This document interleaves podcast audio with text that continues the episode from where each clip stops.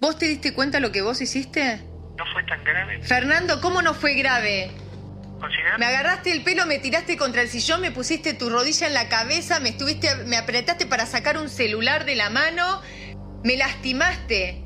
No fue grave, Adel, todo delante de los chicos. La violencia doméstica que Claudia Schiffer sufrió antes de su feminicidio quedó registrada gracias a que ella misma se encargó de documentar mediante audios todas las agresiones que soportaba por parte de su esposo Fernando Farre. Este hombre que no paró hasta tenerla frente a él bajo el filo de dos cuchillos, ensangrentada y con más de 60 puñaladas. El mediático caso que conmocionó a toda Argentina tuvo como principal móvil la disputa entre la pareja por los bienes que le tocaron a cada uno tras la firma de su divorcio. Él no dejaba de pelear propiedades y estaba dispuesto a todo con tal de salirse con la suya, incluso de matar a la madre de sus tres hijos.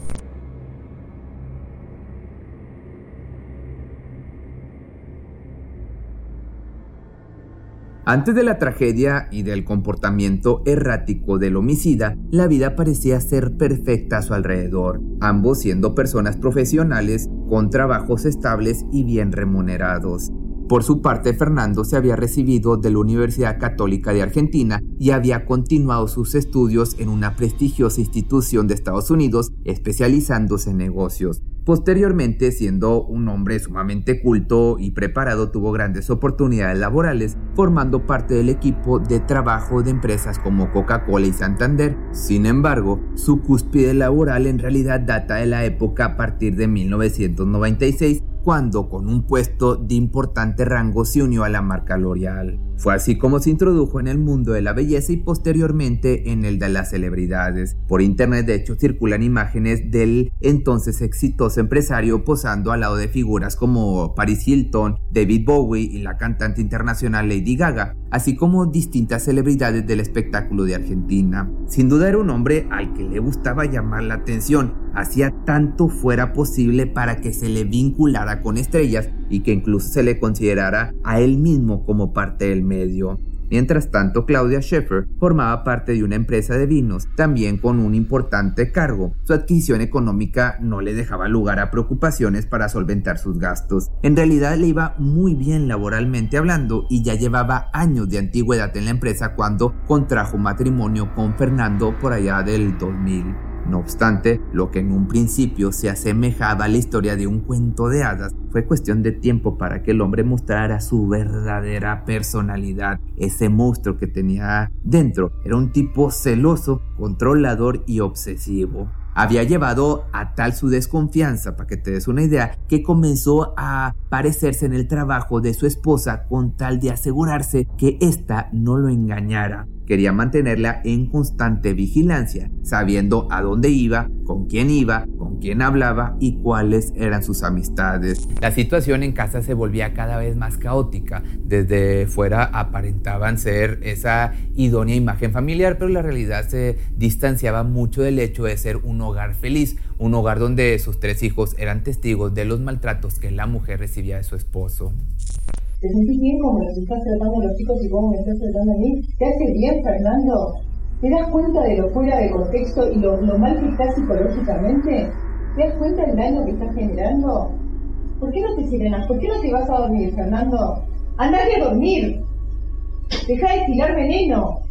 A la par el hombre seguía escalando en su vida laboral, se le presentaban oportunidades para dirigir diferentes marcas en el ámbito de la belleza y gracias a eso se incrementaban sus rasgos narcisistas, quizá considerándose por encima de los demás y pensando equivocadamente que todo lo que tenía lo tendría para siempre. Pero, aunque se desconocen los motivos, en el año 2015 fue reemplazado de su cargo fue de un día para otro en que perdió todo aquello que le daba la base para jactarse de ser un empresario exitoso, quedándole en realidad solo un negocio con su esposa, el cual habían fundado en el año 2006. Se trataba de una firma llamada Global Five, está dedicada a la comercialización de productos de belleza y perfumería. Y desde entonces el tema económico fue algo que Fernando tocaba cada vez que podía, en especial porque la idea de un divorcio ya se había comentado por parte de la mujer, quien en realidad tendría más estabilidad económica y emocional de no ser por el violento loco de su esposo.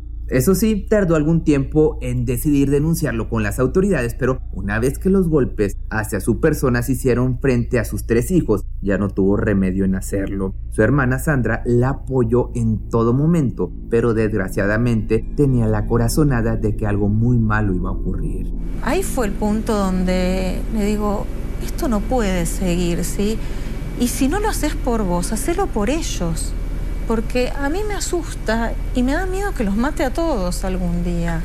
Preocupada por su hermana y por su sobrino, Sandra le expresó su preocupación más grande. Fernando era tan incapaz de controlar sus emociones que era que para entonces ya se encontraba en medio de un tratamiento psiquiátrico. Estaba medicado para que su ira disminuyera, más lo cierto era que las peleas con su esposa cada vez subían de tono, volviéndose cada vez más y más ofensivas. Lo mío no es de tus hijos ni tuyo. Lo mío es mío y lo tuyo está claro que es tuyo porque es lo que, lo que te das todos los gustitos todos los días. Me parece pésimo que me cortes el teléfono. Me parece pésimo que me saques el bloqueo de WhatsApp. Me parece pésimo que me digas que me vas a mandar preso. Me parece pésimo que me digas que me vas a sacar de la casa que hayas hablado con un abogado. Me cuestionas absolutamente todo, me faltas el respeto constantemente adelante de los chicos, me basureas y me distorsionas todas las realidades y me quieres hacer ver como una mala persona. Te la pasas hablando mal adelante de los chicos de mi persona. Fernando, eso es patético y es desgastante. Y además es malo, es dañino. No tenés reparo. Con esta grabación de audio se puede saber lo caótica que se había convertido su relación y su convivencia en casa la separación era inevitable y con ella llegaron las decisiones sobre qué bienes se quería quedar cada quien. Naturalmente, Fernando quería todo. Lo que más le importaba era el dinero y su posición económica, y fue precisamente ese tema tratar el que se suponía resolverían el 21 de agosto del año 2015. La expareja se vería en una casa que tenían en Pilar, en Argentina, esa donde tantos fines de semana habían disfrutado de tardes agradables y que ahora estaba en disputa entre Fernando y Claudia. Melina Castro, por otra parte, madre del sujeto en cuestión, y su abogada Mariana Gallegos también se dieron cita en el lugar. Tenía todo fríamente calculado para salirse con la suya y aunque parecía que lo haría por medio de lo legal, nadie podría haber adivinado el crimen tan espantoso que estaba a punto de ocurrir. Claudia, por otra parte, también llegó junto a su abogado, lista para pelear lo que le tocaba por ley. Lo que no sabía, en cambio, era que también tendría que pelear por su vida en una lucha que la llevaba por perder. Una vez entonces frente a frente, se suponía que platicarían a solas para tratar temas personales. Mientras ella sacaba algunas cosas del armario, escucharía lo que el hombre tenía para decirle. Pero una vez lejos de los testigos, Fernando cerró la puerta y sacó los dos cuchillos que había tomado con anterioridad. Aún no pasaba del mediodía y los desgarradores gritos de Claudia salieron desde el interior de la alcoba. Quienes estaban ahí los escucharon demasiado tarde, pues cuando llamaron al 911 ya nada se podía hacer por la mujer. La escena era una película sangrienta. Había un cuerpo con más de 60 ataques de un arma punzocortante y un sujeto cuya mirada llena de odio fue captada por una cámara. Era un matón un feminicida que no dudó en deshacerse de la madre de sus hijos para que ésta no obtuviera un solo peso de la fortuna que tenían en común.